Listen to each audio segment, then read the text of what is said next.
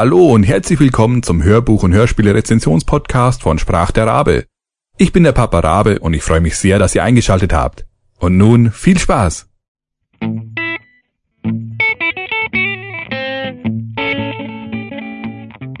Nummer 16 Professor Sigmund Freud Teil 3 Versehrung von Heiko Martens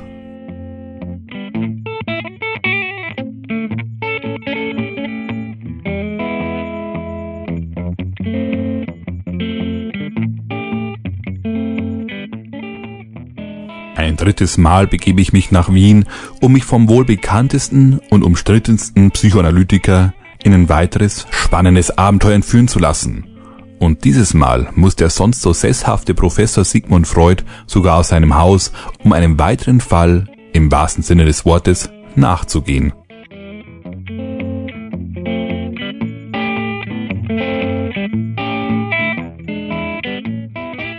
Titel Versehrung Professor Sigmund Freud Teil 3 Autor Heiko Martens Sprecher Hans-Peter Hallwachs, Felicitas Woll, Andreas Fröhlich und andere.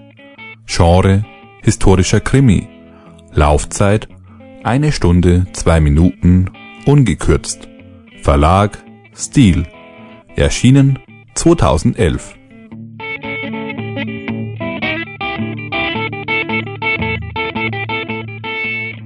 Zur Story. In aller Herrgottsfrühe verschanzt sich ein Unbekannter auf einem der beiden Türme der Votivkirche und beschießt mit erschreckender Zielgenauigkeit die Umgebung. Noch ist niemand ernsthaft verletzt worden, doch befürchtet Karl Gruber bei der geplanten Festnahme, dass sich dieser Umstand schnell ändern könnte. Und so machen sich Sigmund Freud und seine Tochter Anna auf den Weg, um Schlimmeres zu verhindern. Jedoch führen erste Gesprächsversuche zu keinem Erfolg und eine Erstürmung des Turms durch die Gendarmerie lässt sich kaum mehr aufhalten.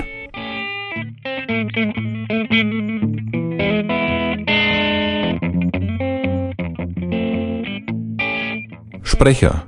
Auch diese Folge konnte die hohe Qualität der Sprecher wiederhalten. Mit Thomas Schmuckert wurde auch dieses Mal wieder ein Sprecher gefunden, der die Rolle des Patienten sehr gut einnimmt und uns einen Blick in die seelischen Abgründe liefert. Auch die inneren Monologe von Freud Senior mit seinem Über-Ich und Es sind sehr gut geschrieben und von Katin Garlich als Es, Nicolas Atayo als Über-Ich und Hans-Peter Halbachs als Freud hervorragend in Szene gesetzt. Es wird dadurch anschaulich wiedergegeben, wie der Psychoanalytiker in ihm die Sachen auswertet, beurteilt und sondiert.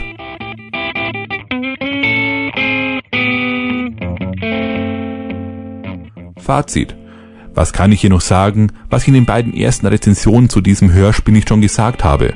Aber auch wenn ich mich wiederhole, ich bin einfach begeistert, wie diese Serie einen anderen Blickwinkel einnimmt.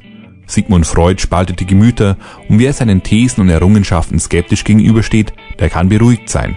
Die Serie singt kein Loblied auf diesen Mann, bringt aber neben den fiktiven Geschichten interessante Fakten und Ansichten auf den Tisch. Des Weiteren gefällt es mir sehr gut, wie das Hörspiel kleine Details und einen Schuss Lokalkolorit mit in die Geschichten webt, ohne diese explizit ins Rampenlicht zu zehren. Vor allem in dieser Folge finden sich für den aufmerksamen Zuhörer wieder ein paar schöne geschichtliche Details, die im Booklet auch nochmal näher erläutert werden. Wenn mir zukünftig mal der Begriff Mistelbacher über den Weg läuft, weiß ich nun, was es damit auf sich hat. Der Audiokommentar von Dr. Salva Meyer am Ende des Hörspiels ist bei Folge 3 wieder knapp 10 Minuten lang. Für Interessierte hörenswert wird aber zum Verständnis der Folge nicht benötigt.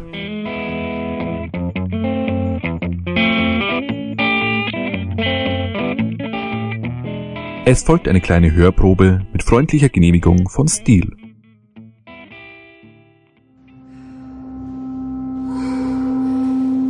Warum gehen wir eigentlich hier hoch und nehmen nicht gleich den Turm, in dem der Schütze sitzt?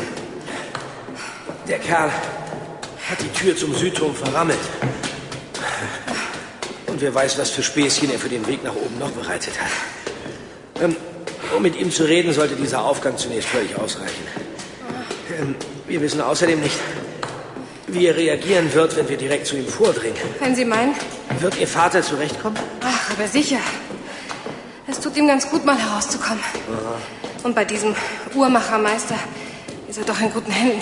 Es tut mir ja auch ein wenig leid. Oh, was tut Ihnen leid? Naja, ich habe ihn doch herbeordert. Ich dachte halt, das, was ich wollte, was er tut, nur er tun kann. Ich vergesse manchmal, dass Sie ja auch noch da sind. Sie scheinen gut mit Ihrem Vater zu harmonieren. Wenn Sie das Harmonie nennen? Ja, ich, ich dachte nur, Ah, Sie haben ja recht. Er ist ein störrischer alter Esel, der zudem meist auch noch recht hat. Aber irgendwie bewundere ich ihn.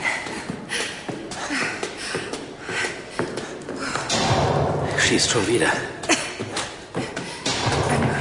Ich befürchte, dass er mit jedem Schuss nur den Leuten Munition liefert, die ihn von seinem erhabenen Standpunkt herunterschießen wollen.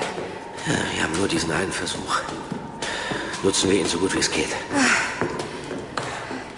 Wollen Sie mit ihm reden oder? Sie bleiben in Deckung. Wenn Ihnen nicht passt, wie ich vorgehe, reden Sie leise mit mir. Dieser Kerl kriegt Sie nicht zu sehen. Aber- Kein Aber. Ich habe Ihrem Vater mein Versprechen gegeben. Sie haben es aber auch mit Befehlen, was? Befehle bekommen, Befehle geben. Ich frage mich gerade, was wohl besser zu Ihnen passt. Jetzt analysieren Sie mich also. Ach, machen Sie sich keine Sorgen. Das liegt in der Familie. Hier kann er Sie nicht sehen. Bleiben Sie hier. Jawohl, der Gendarmerie-Bezirksleiter.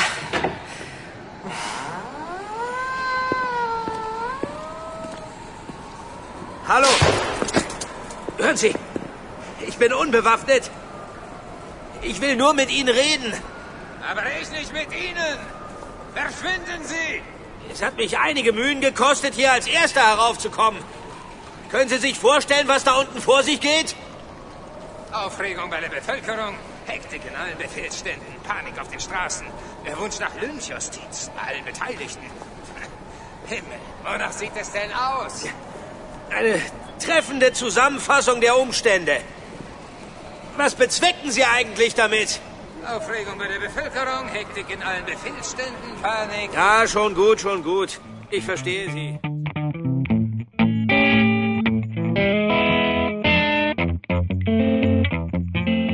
Das Hörbuch gibt es als CD bei hördeutsch.de und als Download bei audible.de. Die Musik stammt von yamendo.com, Band All About Guitar und steht unter Creative Commons License. Vielen Dank fürs Zuhören und bis zum nächsten Mal. Euer Papa Rabe.